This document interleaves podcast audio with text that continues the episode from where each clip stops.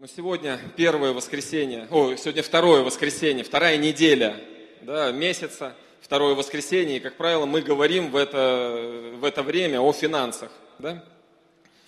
И слово вообще сегодняшнее называется «корень всех зол». Корень всех зол. Я думаю, что многие из вас уже понимают, да, о, чё, о каком зле, о каком корне всех зол говорит об этом Библия. Многие читают же Библию. Вот, я тоже читаю Библию. А, не могу сказать, что прям люблю это дело очень сильно, честно скажу.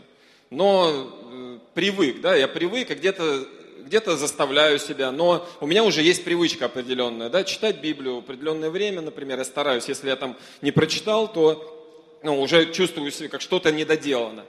Вот. И, наверное, у многих из вас, как и у меня, случается такое, да, что ты читаешь вроде Писания, то, то ну, как, вроде получаешь слово, действительно, живое какое-то слово на каждый день, там, ты окунаешься в откровение, э, смакуешь их, делишься с кем-то. А бывает такое, что ну вот ничего не происходит, да, вот ты вроде как прочитал, ну вроде галочку поставил, отметил, что я молодец, все, и, как бы, и я думаю, что это, наверное, Э, не каждого устраивает, да? Как бы хотелось бы, раз уж я потратил на это время, да, то хотелось бы и получить что-то. Не, не впустую это, не вышвырнуть просто это время.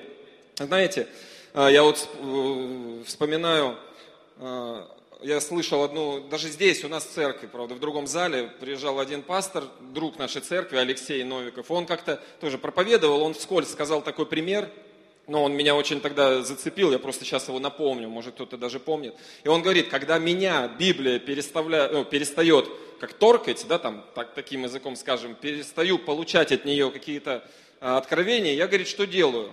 Я иду в магазин.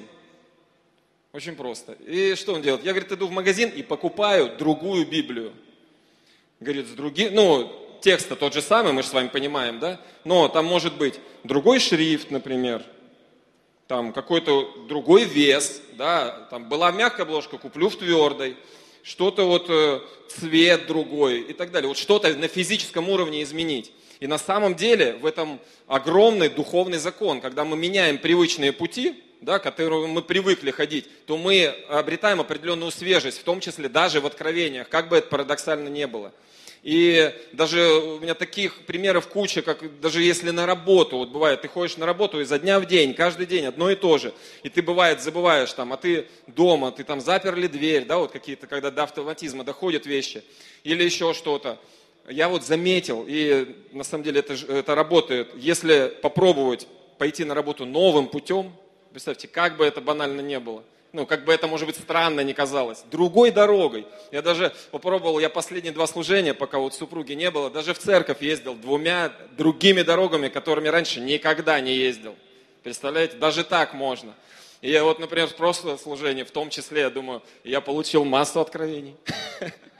Поэтому давайте обновлять. И вот, кстати, раз мы заговорили о Писании, вот у меня тоже такое я применяю этот способ, я благодарен пастору, пастору нашему Евгению, он тоже бросает такие вызовы да, церкви, или как рассказывает о своем опыте, говорит, а я начинаю читать Библию как пастор, там, например, по там, 10 глав в день, или там по-другому, там, задом наперед, я не знаю, по, по полтора часа в день, ну что-то надо поменять. И вот э, Говоря об этом, я также, у меня был такой период, когда я думаю, пора мне что-то менять. И я решил Библию почитать немножко не так, как я привык. Да, там, э, я не буду там всех э, нюансов рассказывать э, сейчас, но суть в том, что я сделал что-то новое, стал читать больше где-то по времени, не в привычном мной формате. И я, честно скажу, я взглянул на Библию несколько иначе. Я, наверное, буду говорить вещи, которые вы все духовные люди, все прекрасно понимаете, но я буду еще раз обозначать это. И смотрите, я начал читать Писание, ну там сначала, и ну, сейчас уже практически до конца прочел, вот э, по-новому. и я увидел, просто, просто вот мне Дух Святой показал, вот взгляд мой упал на то, что интересно, что вся Библия написана мужчинами. Да? То есть вы это, наверное, прекрасно знаете. Вся Библия написана мужчинами. Там, э, есть там пару книг, например, Есфирь и Руфь, да, но Есфирь э, общепринято как толкователи говорят, что книгу Есфирь написал Мардахей, это ее дядя, о котором там же говорится. Про Руфь ничего не могу сказать, не нашел, но, скорее всего, тоже писал мужчина. Я не знаю, как бы, вот Виктор Викторовича нет, наверное, он подскажет. Может быть, женщинам не доверяли писать, да, там. Может, это было чисто мужское дело, там женщины должны были, там, не знаю, этот, с тяпками там пахать, там, не знаю, дом строить, еще что-то. А мужчины писать, да, получать откровение и писать слово. И я, э, забегая вперед, скажу, но все-таки мне попалась одна глава, которая написана, как скажем, она написана мужчиной, но прям там написано, что эта глава написана со слов, э, да, не со слов, а со слов женщины. Целиком. Вся глава записана со, со слов, с наставления женщины. И я, хотя я эту главу, и все вы ее прекрасно знаете, это притча, 31 глава. Я э, ее много раз читал, да, э, как, но относился к ней, ну как, мудрости, да, то есть мы читаем это, э, как одна из книг, одна из книг притчей, да, когда-то я читал каждый день по одной притче, например, да, то, то есть каждый месяц и 31 попадалось там и так далее, даже в феврале. Вот. Но суть в том, что одна, э, теперь я когда увидел, что одна глава все-таки записана, э, именно наставление женщины, я решил окунуться в нее посмотреть. Наверное, там какой-то женский взгляд есть особый, который отличается от мужского. Потому что я вам скажу, мужской взгляд и женский, даже на одни и те же вещи, э, ну, как бы так помягче сказать, но он разный, да, то есть одна и та же ситуация, но взгляд, особенно у мужчин и женщин, он может быть как бы не, взгляд женщины непонятен мужчине. Да? Мне стало интересно, вот было бы вот классно почитать Библию, написанной женщинами, да? Просто, просто для личного, может быть, э, интереса, да, но почему-то Дух Святой выбрал мужчин, я не буду уже окунуться, окунаться в это. Вот. У нас даже, я так вспоминаю, как на каких-то бытовых вещах, мы там, особенно когда первые там года жизни, вот меня как мужчину очень как это, очень ну, не расстраивало, но вводило в некие, как э, нервяк, как э, какое-то слово подобрать. То есть я э, был так вот нервничал, например, когда мы с Римой общаемся, попав в одну и ту же ситуацию, она начинает рассказывать кому-то о том, где мы вместе были, каким-то друзьям. И я слушаю и говорю, Рима, ну как так можно? Ты же, ну, не так было. Ну, было же, ты не рассказала причин. Например, для мужчины важно там какие-то причины, почему так, какая-то обстановка в стране, кто царь, понимаете? Вот почему все так. А для женщины, видимо, важны немножко другие вещи, там где-то переживания, эмоции. И вот там, ну вот поначалу меня это напрягало, честно скажу. Сейчас уже по прошествии лет, возможно, что я изменился, уже понимаю, что есть определенные, да, там где-то э, разница в восприятии, да, там бывает реально до смешного доходит, что я просто краем уха могу слышать, как Рима рассказывает кому-то по телефону, что там, например, про меня, да, там какую-то историю, там, а мне там муж, не знаю, там, запретил работать и сказал, денег больше не дам, и сказал, сиди дома неделю, к примеру. Я такой, ну, там несколько лет назад я бы напрягся, а тут я думаю, ну, как бы, я не помню, чтобы я такого говорил. Или если я сказал, то что, скорее всего, было по-другому. Но думаю, слава Богу, сейчас, я думаю, вполне возможно, если она общается с другой женщиной, другая женщина тоже и поймет, соответственно, что эмоции, видимо, передаются. Вот, ладно, мы сегодня говорим о деньгах.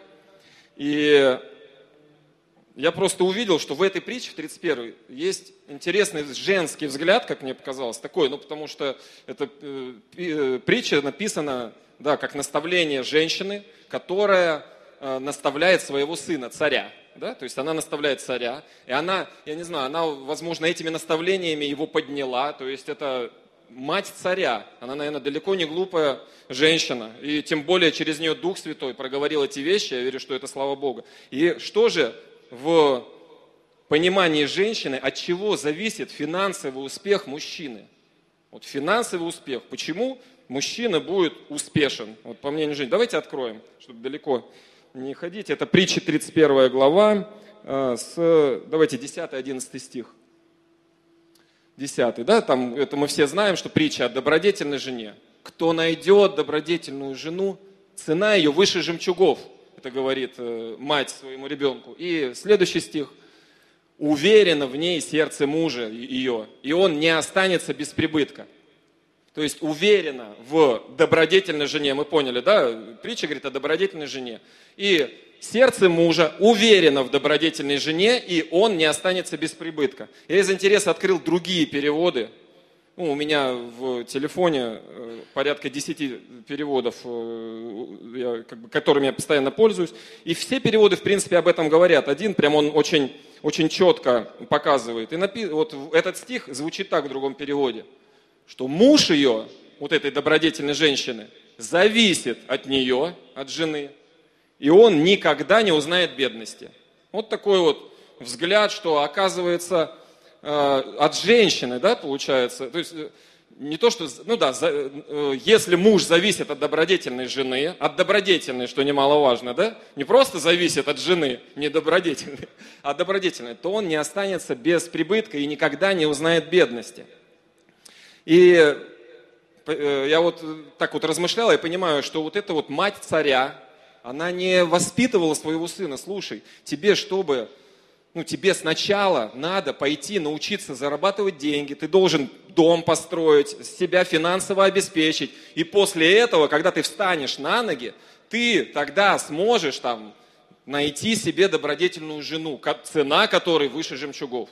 Нет, она говорит, что э, приоритеты, как это, ценности, то, что кажется, возможно, второстепенным, как бы жена дело приходящее, так скажем, да, важнее себя обустроить. А она говорит, что важнее, вот на самом деле, то, что кажется второстепенным, найди добродетельную жену, потому что именно а, цена ее выше жемчугов. И тогда, тогда ты никогда не, узна, не узнаешь бедности.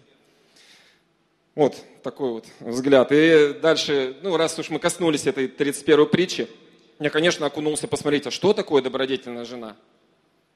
И там как бы в каждом стихе, естественно, полно мудрости. Я честно скажу, я эту э, притчу слышал много раз, о, ее толкование. Я так понимаю, я подозреваю, что ее часто на женских служениях, наверное, э, э, разбирают. Я почему знаю? Потому что я по, так вот часто был на женских служениях. Не в качестве слушателя, а в качестве там то подыграть где-то, то там поснимать, то еще чего-нибудь. Ну, в общем, я знаю. Но вот тут вот я, и хочу, чтобы вы тоже обратили внимание. Там есть просто несколько стихов, которые меня так очень э, по-новому помогли взглянуть, кто такая добродетельная жена. Это, например, стих э, можем открыть. Там написано, кстати, что жена добродетельная, она должна заниматься фитнесом. Вот, мы сейчас прочитаем конкретно, так и есть. 17 стих. Вот, написано, что добродетельная жена, она чем занимается? Она припоясывает чресло, э, силу у чресла, вы понимаете, что такое чресло, да? То есть она, ну, пресс, наверное, подкачивает там, и укрепляет мышцы свои. Ну, тут, мне кажется, комментарий излишний. То есть она в тренажерочку. Сестры, есть ша... ну, вот такой один из путей приблизиться к добродетельности женской.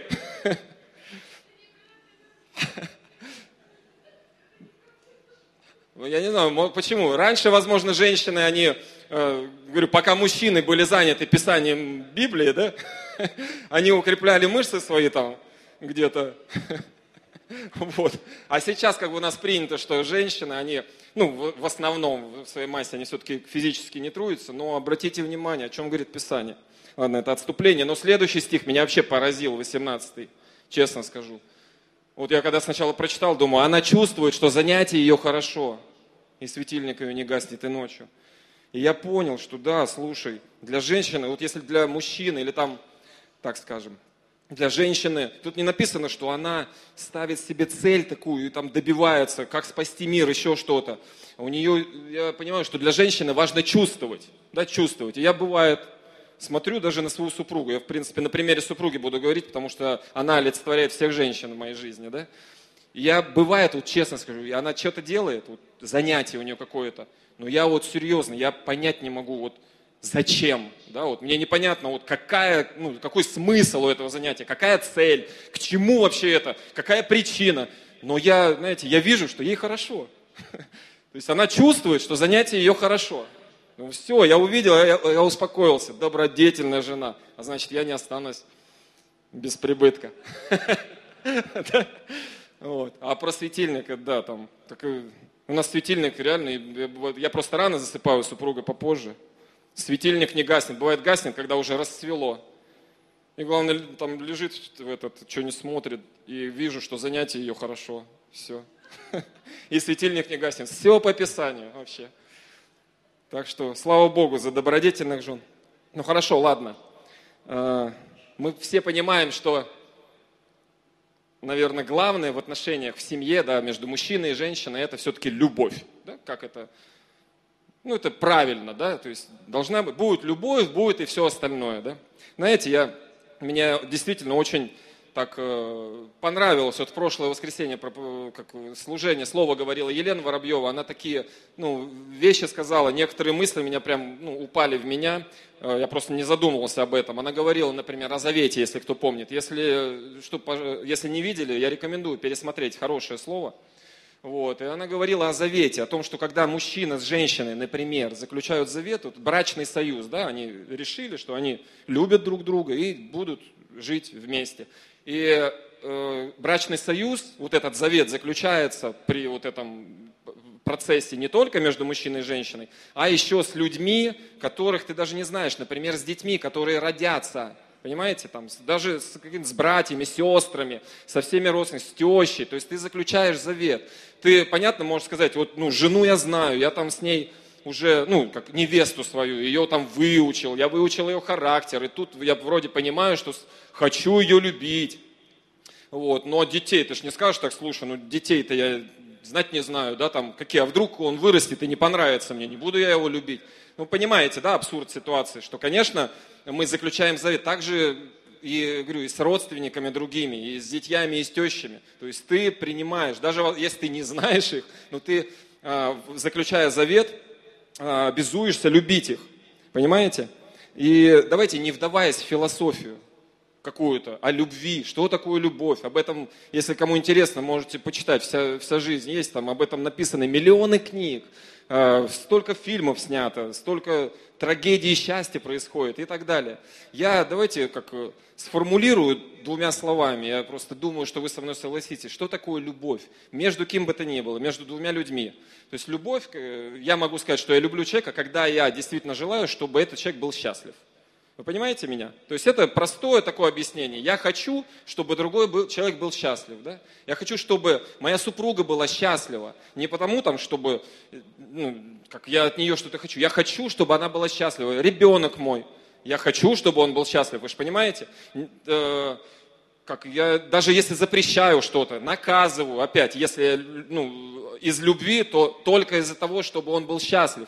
Причем счастье такое, я хочу, чтобы человек, например, говоря о ребенке, он научился быть счастливым.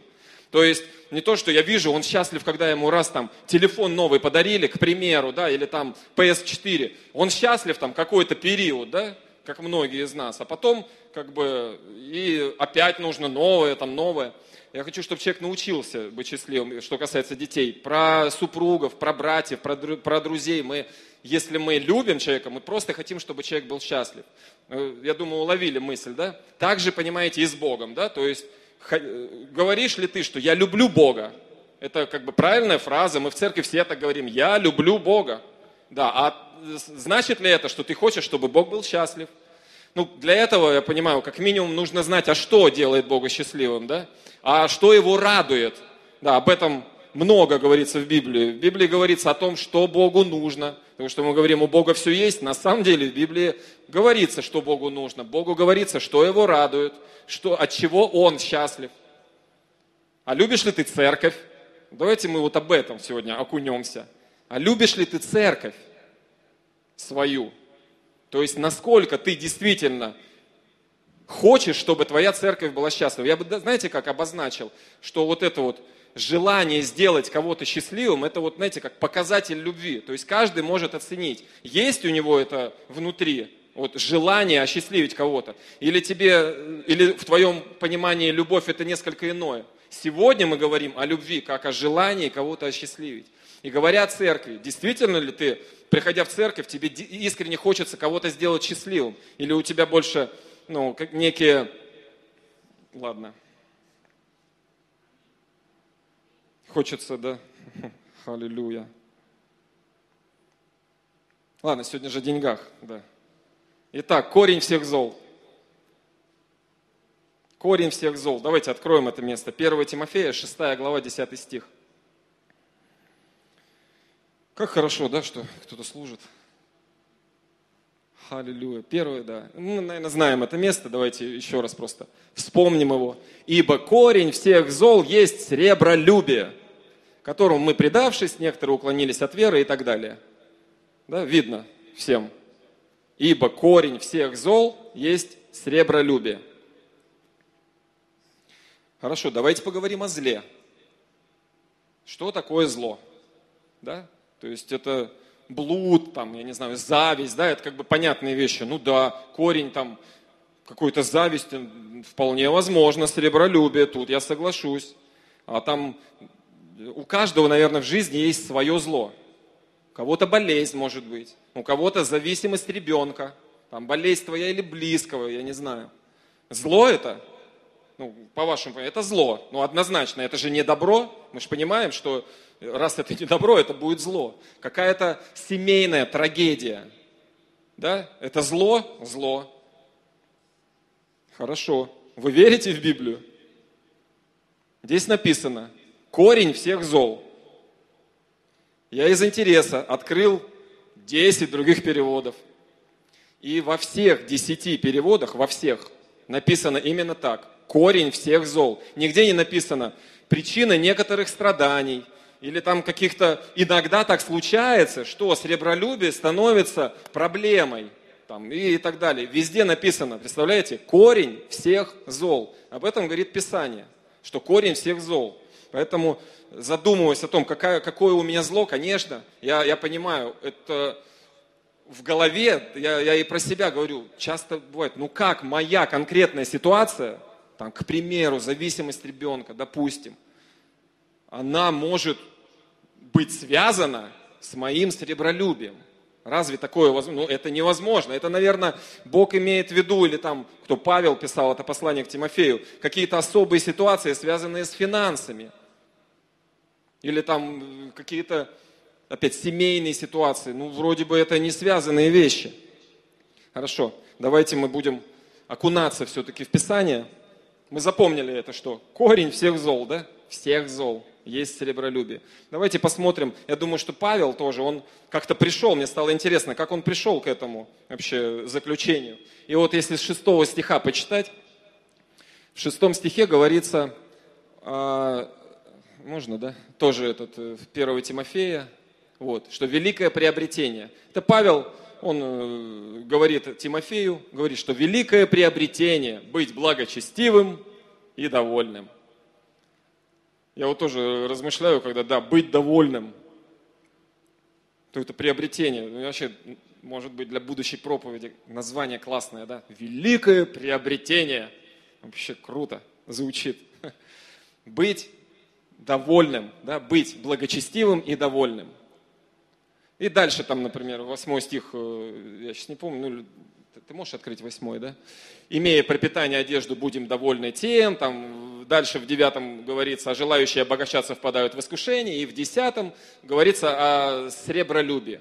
То есть Павел подводит к сребролюбию от э, твоего состояния, доволен ли ты, благочестив ли ты и доволен тем, что ты имеешь. Доволен ли ты одеждой своей? Есть ли у тебя вот это состояние, когда ты доволен или ты недоволен? Вот на самом деле там, ты недоволен своим, не знаю, телефоном, да, там, к примеру.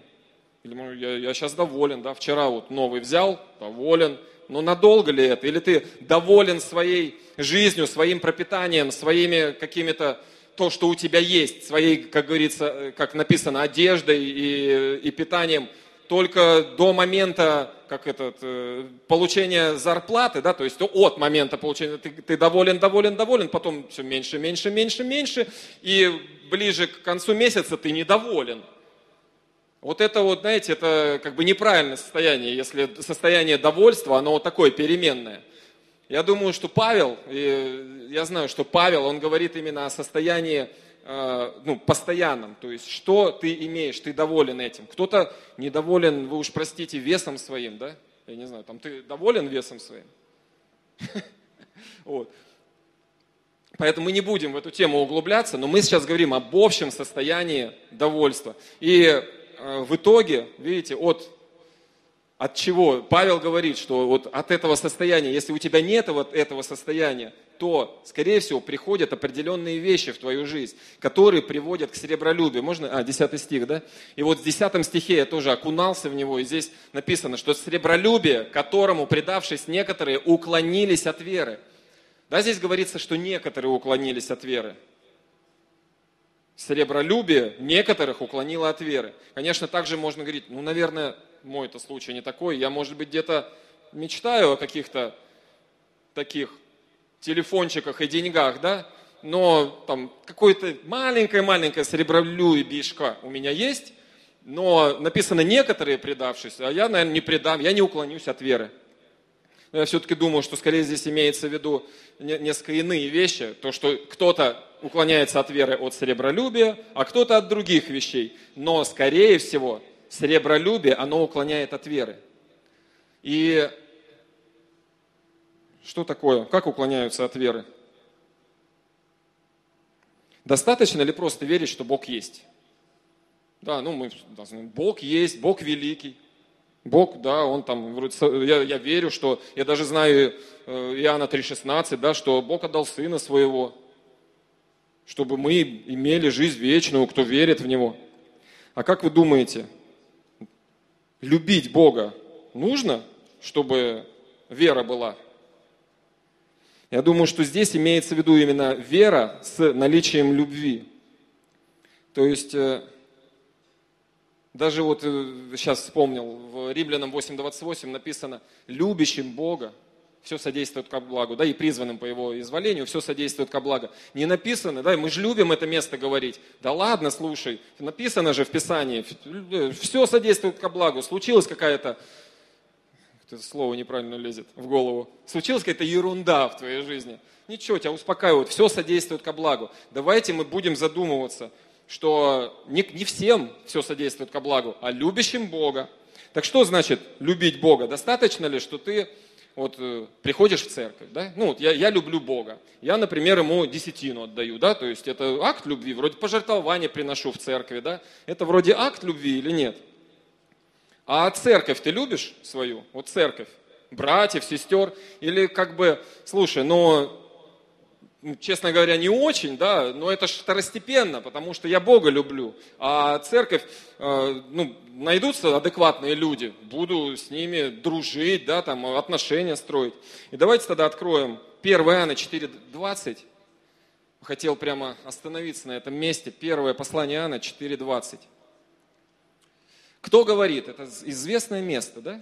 Кто говорит, я люблю Бога, а брат своего ненавидит, тот лжец. Написано. Ибо не любящий брат своего, которого видит, как может любить Бога, которого не видит? Еще раз, кто говорит, я люблю Бога, а брата не любит, тот не может любить Бога. Вы также читаете? Не может. Ну как может любить Бога? Он не может любить. Если ты не имеешь э, любви к братьям своим, к сестрам в церкви, ты не можешь любить Бога. Поэтому если есть в голове такое, что да я у меня с Богом все в порядке, а вот э, с братьями и сестрами это второстепенно. На самом, э, на самом деле ты заблуждаешься. Любви к Богу у тебя нет. Понятно, Бог тебя любит. Давайте, я, я просто не хочу, чтобы у нас э, вот это вот слово было, чтобы мы там, знаете, посюсюкали, сказали, там, поулыбались друг другу. Мы сегодня о деньгах говорим, помолимся, да, там у всех все придет, благодать. Давайте мы поговорим серьезно. В Библии написано, если ты не любишь братьев своих, ты не можешь любить Бога. И выкинь это у себя из головы. Пусть эта твердыня, она просто уйдет. На самом деле, если ты не способен любить церковь. А как любить церковь? Как это, да? Как я могу любить церковь? Аллилуйя. Вот Дух Святой. Да, делать ее счастливой. Помните, мы вначале говорили, готов ли я поступаться своими удобствами, своим комфортом, да, своими даже деньгами какими-то, для того, чтобы в церкви сделать кого-то счастливым. Или брата своего, сестру, да, вот, э, когда ты видишь э, нужды какие-то. Мне вот интересная мысль такая, да, что распространенная, я бы даже сказал, в церкви современной мысль. А что мне это в церковь-то? Я работаю, я Богу деньги приношу, Десятина у меня хорошая, у меня пожертвования неплохие. Так вот, это мое служение Богу, да? Это мое служение Богу, я ему деньги приношу. Поэтому что мне на воскресное сейчас приходить? Я лучше пойду подзаработаю, к примеру, да? А, и от этого Бог же порадуется, как вы думаете, да? Вот как. Такое понимание, я думаю, что, знаете, интересно, что даже в этом случае духовные законы, они работают. И действительно, когда ты сеешь церковь, когда ты приносишь десятину и даешь пожертвование, ты будешь э, иметь определенный успех, у тебя будут плоды в жизни. Только, к сожалению, эти плоды будут не в вечность. Эти плоды будут здесь, на земле. То есть ты, возможно, станешь богатым, но к вечности это вообще никакого отношения не имеет. Потому что вечность, она связана в любом случае с любовью. Можно вспомнить 1 Коринфянам, 13 главу, где написано, что ты можешь все имение раздать. Говорится там такое, раздай, да, все, все отдай. Как бы это круто не было, я в церковь все принес. Но если любви нету, то я тебе скажу, там написано, что ты никто, по-моему, да? А если я раздам все имение, нет в том никакой пользы. Что ты никто, ты кимвал звенящий, звучащий там, что в этом смысла нет вообще никакого, если нету любви. А как понять, есть любовь? Я вроде Бога люблю, а, вот и деньги приношу там в церковь. Или там кто-то говорит, а я он пастору перевожу деньги, да, там подарки пастору дарю, и все, типа, у меня все, все чики-пики, да. На самом деле интересно, что это как в семье. Представляете, что будет отец или кто-то, ну, один из родителей просто деньги отсылать, не вообще, даже не вникая, а что там происходит, какие есть э, нужды, там просто отправь, они там сами разберутся. Так и в этом случае. Можно деньги отдавать в церковь, да, перечислять там кому-то пастору, а даже не вникать э, вообще, ты, ну, а что в церкви происходит, э, какие конкретно, может быть, у кого-то нужда есть. Потому что я понимаю, что есть люди, которые действительно, они служат церкви именно вот как дар я не помню, как это называется, дар давателя, наверное, да, как, как правильно, дар даятеля. Вот, но они, э, я понимаю также, что они из любви к церкви, они видят, что у человека нужда есть конкретная, и ее восполняют, видят, что у церкви есть нужда, конкретно у церкви, у служения. Почему? Потому что есть любовь определенная, желание, чтобы другие были счастливы, а не потому, что я сейчас принесу эти деньги, и у меня будет все, аллилуйя, я также недавно, представляете, мне такая пришло понимание, вот у нас домашние группы происходят, да, часто, так скажем, и мы молимся друг за друга, молимся, и как бы если уж говорить прямо, самая распространенная молитва, самая распространенная нужда, это когда человеку нужны деньги, да, чтобы восполнить там за квартиру заплатить, или там э, съездить на конференцию, там это, здоровье поправить, ну, в общем, какие-то деньги. Есть нужда, за которую человек просит молиться. И как чаще всего, да практически всегда, мы что делаем? Мы, мы начинаем молиться, мы говорим, Бог, дай денег этому человеку, чтобы ну, нужда решилась. В принципе, это правильно, это хорошее. Это... Я, кстати, раньше имел тоже такое понимание, что я не буду молиться за деньги, да. Я лучше буду молиться там за восполнение нужды, еще что-то. Но, слава Богу, все мы эволюционируем. И я вот так увидел с той стороны, а часто ли мы молимся вот такой молитвой, Бог, а дай мне денег, чтобы я смог восполнить нужду этого человека. Дай мне, то есть э, ты действительно, если хочешь, ну ты любишь э, человека какого-то, ты, тебе, вот мне, например, хочется, чтобы через меня Бог благословлял кого-то, действительно. И, но только тут важный момент, что если Бог, когда Бог дает деньги, ты вроде как, ну у меня-то и свои нужды вроде как есть, да? А там-то мы ж молились. Ну ладно, это такое отступление. Вот, то есть я опять вот говорю, что любовь к Богу, она может быть выражена только через любовь к, э, ну, к братьям и сестрам, к церкви твоей. Иначе другого пути нету. Понимаете? То есть опять вот пусть это заблуждение, оно уйдет, если оно где-то там сидело или теплилось в голове. Потому что любовь к Богу возможна только через э, любовь к ближним твоим. Узнавать, э, в чем нужда в церкви. А что действительно, если я люблю церковь, я знаю, какие есть нужды. Не, просто там скинул там деньги какие-то там 10, там 11, 15 процентов, я не знаю, и забыл. Типа сами разберутся. Но узнавать, узнавать нужды людей, молиться за людей. Аллилуйя. Вот, так ладно, что делать? Как быть, да, если на самом деле служить неохота? То есть любовь в церк- к церкви, она проявляется только через служение. Другого пути нету. Любовь к людям в церкви и вообще к другим людям, она проявляется только через служение. То есть через то, как ты, увидя нужду чью-то, восполняешь ее. Вы понимаете это? Э, просто гипотетическая любовь, это я думаю, что есть какое-то другое слово, но вот в русском языке у нас там так говорят, что вот я люблю, я люблю там пирожки. Это не значит, что ты хочешь, чтобы пирожок счастливый был, правильно? Но мы говорим так вот, ну, такой вот у нас русский язык. Но мы сейчас говорим о любви библейской, да? Что любовь между людьми, она означает, что ты восполняешь нужды, да? Ты интересуешься, что у него, ты э, хочешь, чтобы другой человек был счастлив. Так вот, что делать, да? Если кажется, что Опять же, вот, э, по-моему, Елена рассказывала пример, говорит, я когда в церковь пришла первые разы, вот на прошлом служении она свидетельствовала, мне, говорит, не то, что там, я вообще не, у меня, говорит, в голове не было такого, да, даже мысли, что я могу зачем-то в церковь прийти и чем-то им помочь. Вообще, что за бред какой-то? У меня своя жизнь там, ну, своих проблем хватает, а тут я еще буду людям помогать. И на самом деле это распространено, это не то, что там правильно или неправильно, но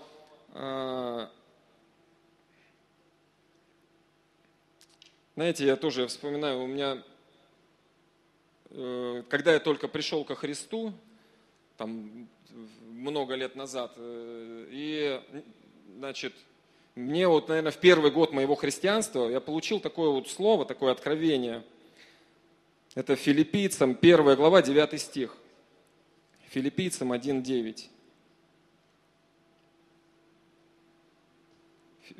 Филиппийцам. Павел пишет послание Филипп...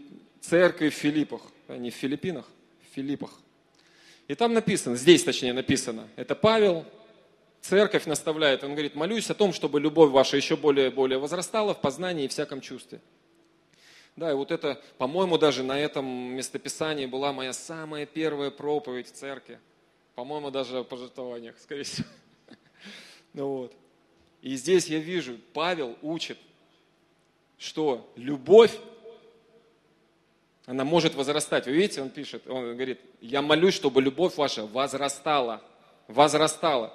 То есть, любовь, это, понимаете, это не то, что ты раз там встретил кого-то, там взгляд у тебя упал, там, не знаю, где в кафе, там, где на пляже или там, в бане, я не знаю, там знакомиться-то, нет? И ты все, ты, ты прямо, я, я так хочу сделать его счастливым, да, вот ничего мне больше не надо, все, буду его делать счастливым. И это любовь просто нереальная. И там ответная, и вы друг друга счастливым делаете. Как правило, другие вещи возникают, которые к любви очень так они, конечно, взаимосвязаны, но не напрямую.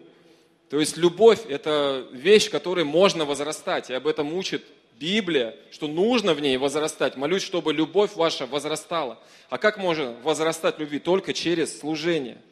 Понимаете, возрастаешь в любви, возрастаешь в вере. Возрастаешь в вере, уходит сребролюбие. Мы сегодня говорим о сребролюбии. Так вот, наличие веры и любви – это тот инструмент, который побеждает сребролюбие. А соответственно, э, когда уходит сребролюбие, то корень всех зол уходит. Вы понимаете, всякое зло, которое есть в жизни, которое не дает покоя. Понимаете? Я понимаю, что сребролюбие, оно может быть ну, оно напрямую связано с отсутствием веры. То есть ты, это, когда ты вместо там молитвы, когда правильно было помолиться, нет, ты идешь, думаешь, мне надо сначала свои проблемы решить, упование на себя. Ну, отсутствие веры, иными словами. То есть это то, что приводит к злу, да, ко злу, ко злу.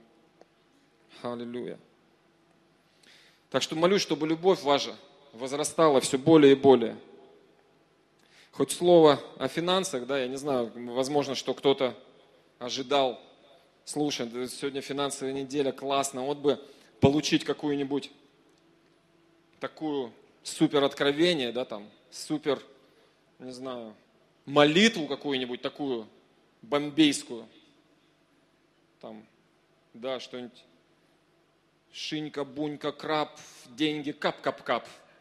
Такой, опа, такой сидишь, все записал, кто-то там перед телевизором аж, наверное, со стула упал, так, подожди, надо записать.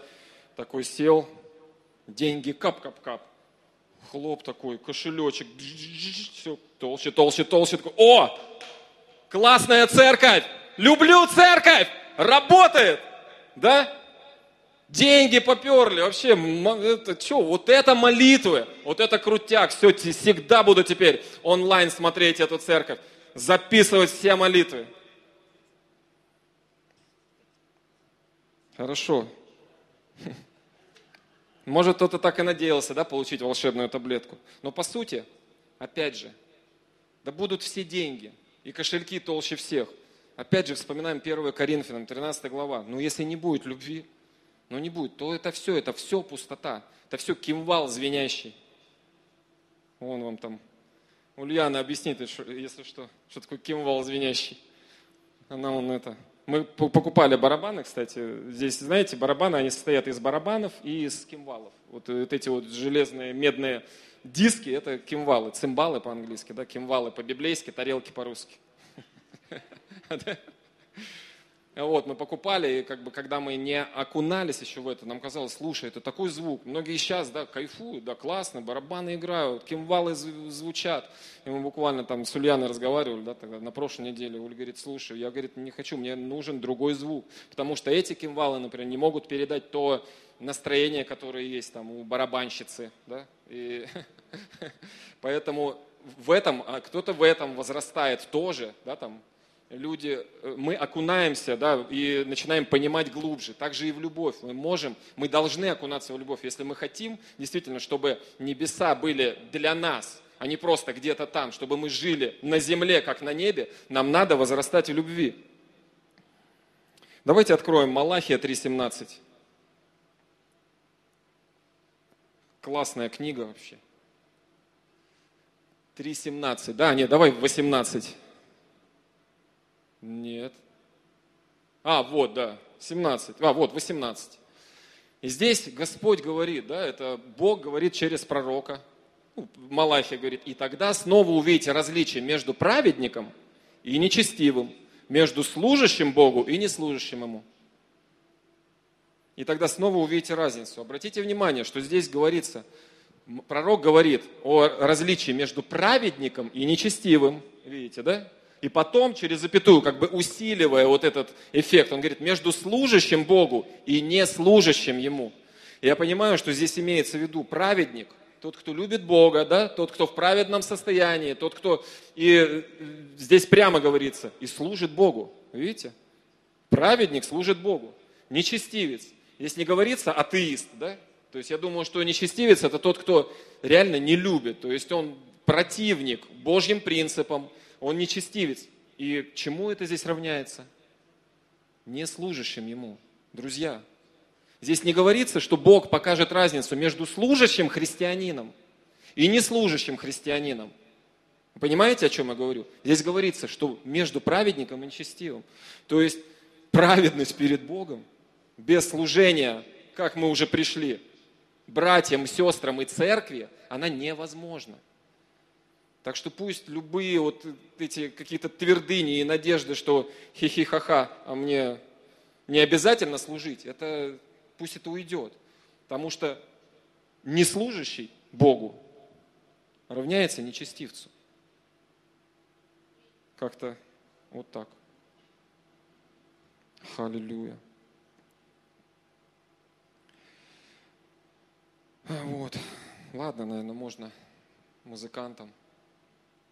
Здесь, да. В ля минорчике можно что-нибудь? Ля минор. Люблю ля минор. Итак,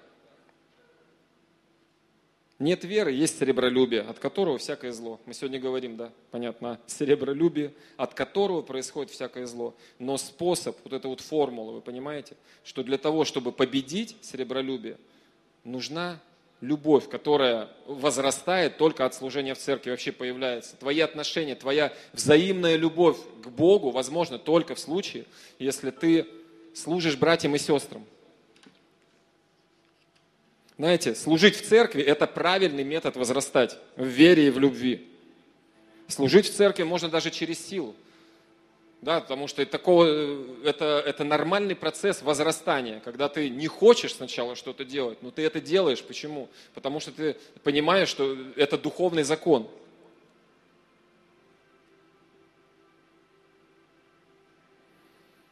Я вот вспоминаю, как э, я вот только тоже, когда пришел ко Христу, э, и как-то вот так, может быть, принято было, но, в общем, у нас все, кто приходил ко Христу, покаялся, все начинали служить. Ну, то есть это было как, э, ну, ты должен был. То есть такого не было, что там хочу, не хочу, ну как-то и мысли, наверное, такой не было. То есть надо было. Это было другое время, возможно, да. Я не говорю там правильно, неправильно, это не, не об этом речь.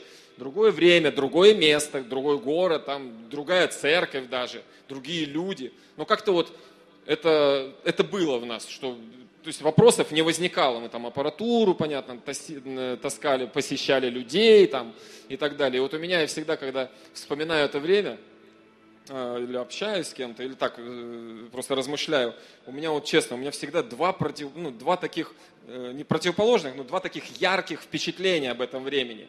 Первое, это, конечно, посещение людей, когда ты ходишь, я вот все время вспоминаю, я еще тогда, э, знаете, каждый день домашки идут в церкви, там, с понедельника по пятницу, по-моему, субботу и воскресенье не было. И каждый день вот я с этой гитарой тащусь, потому что надо было на домашках под гитару всегда прославлять.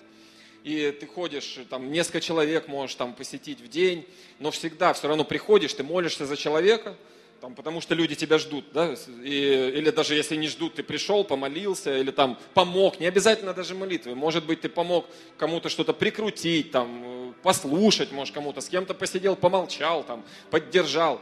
В общем, ты каким-то образом, в общем, делал то, что нужно было делать, потому что так, так наверное, все делали. И у меня, конечно, такое вот это воспоминание, что да, всегда ты а, когда особенно от человека выходишь, да, и ты реально ты наполнен такой вот ну, благодатью, так скажем, потому что чем-то ты помог, что-то сделал, там даже и, да и сейчас, знаете, все равно, хоть мы в Москве живем, но все равно, многие знают, я тоже, я стараюсь ездить по людям, да, именно даже не ожидая от них чего-то, просто хочу, чтобы люди вырастали, люди становились счастливее. То есть я, я думаю, что это, ну, как бы это уже внутреннее состояние. И там, даже сейчас бывает, когда люди, вот те, с кем ты там 10 лет назад, 15 лет назад общался, все равно, представляете, мы там 15 лет не виделись, а сейчас мы созваниваемся, нам есть о чем поговорить, потому что мы пережили радостные моменты, горькие моменты, потому что э, ну, служение людям, оно всегда связано будет с какими-то, с, ну, с горечью, так скажем. Это вот одно, одна вещь. То есть служить это правильно, и к этому можно привыкать. Вы понимаете, о чем говорю? В этом можно возрастать. Когда тебе не хочется, думаешь, да, я, я часто думал, вот, вот бы ну, еще бы какого-нибудь другого человечка, чтобы мне отдохнуть там и тому подобное. Но это нормальные мысли. Но через это приходит любовь к церкви, понимаете? Любовь к братьям, любовь к сестрам. Главное, любовь к церкви. Ну и вторая такая она это Второе, что я вспоминаю всегда, вспоминая эти посещения, это, знаете, такой момент, это печеньки. Печеньки. Знаете, печеньки юбилейные, там, овсяные. Просто у меня так вот, я всегда, когда ходишь по людям особенно, да, вот, ну, в то время, да, там, я был помоложе и так далее, всегда, как бы, тебя поют чаем и по, ну, печеньками кормят. Ты, ты как бы ешь печеньки, и знаете, я вот э, через какое-то время стал замечать, что у меня особенно к вечеру у меня начинает болеть, реально болеть низ живота. Я даже подумал, слушай, может это это, я, ну, как я мужчина, там, взрослый, мне этот, может, от воздержания мне уже просто это, пора жениться. Наверное, тогда первый раз пришла мысль, наверное, что мне жениться пора вообще, слава Господу. А потом, потом я понял, что дело в печеньках. Вот. Но до сих пор, конечно, вспоминаю и не ем печеньки, честно, потому что мне уже от одного воспоминания уже я, все понял. Так что слава Богу, братья. Я просто не знаю, как у сестер это работает. Но, братья, посещайте людей. Даже если предлагают печеньки, не отказывайтесь, потом научитесь слышать Господа в этом. Может, придет семейное счастье через печеньки в том числе. Так вот, О чем слово сегодняшнее? А? Не только о печеньках, да? Да, возрастание в любви. Понимаете, что, да, мы говорим о финансах, о деньгах. Мы начали с добродетельной жены, да, а закончили печеньками. Но слово, я не знаю, если чтобы вечером, допустим, кто-то там вас знакомый, о чем было слово? Что вы помнили, да? О возрастании любви, о служении в церкви. Еще раз, пусть это вот э, библейское слово о том, что любящие Бога, они служат Ему, они служат церкви. Они служат людям в церкви. Они желают, чтобы люди были счастливы. Желаешь ли ты? Потому что я вот даже, знаете, могу сказать, что как руководитель, да, там, служения музыкального в церкви, я очень часто сталкиваюсь, что кто-то говорит, да я бы, может быть, и хотел бы, там, допустим, в прославление, допустим, но у вас же все занято. Друзья, это вообще, это ложь. У нас вообще ничего не занято. У нас вообще все свободно. У нас не хватает людей. Это не хватает не только здесь, там, э, что касается сцены, не хватает вообще в принципе. Он обернитесь, у нас Никиты нет, он там Авель сегодня за пультом. Женя вот сегодня на сцене, он там снимает, еще что-то. Мне там то там приходится, то там. На самом деле нужны люди. И э, тут главное, опять же, желание. У нас много. Я думаю, что если ты имеешь понимание, откровение, что служить в церкви надо, но не знаешь, что делать, ну подойди ты к пастору. Потому что пастор, он духовный человек, он может судить обо всем. И о тебе в том числе. Если боишься пастора, не знаю, по каким-то причинам там, ну у меня все прошлые пасторы были там, не знаю, там не сложилось там. Ну, вот, ну, боишься пастора, не знаю, подойди к лидеру там своему, Ко мне подойди, просто спроси, потому что я на вскидку могу назвать только 15-20 мест, где просто нужны люди. Я не говорю деньги, я говорю, люди нужны. Люди нужны. Я думаю, если к пастору подойдешь, он там 120 или 220, наверное, 220 он назовет точно по видению церкви. Хотя у нас людей в церкви меньше, но 220 позиций, я уверен, он назовет. Где нужны люди. И этот момент, знаете, опять же, для того, чтобы вы были, чтобы человек в церкви, он может стать счастливее, только служа другим людям. Он, человек может обрести любовь взаимную с Богом. Вы, ну, я надеюсь, что вы поймали эту мысль. Я надеюсь, что я смог донести, что любовь к Богу возможна только через э, служение другим людям. В первую очередь твоей церкви. Поэтому давайте, наверное, мы помолимся за это слово.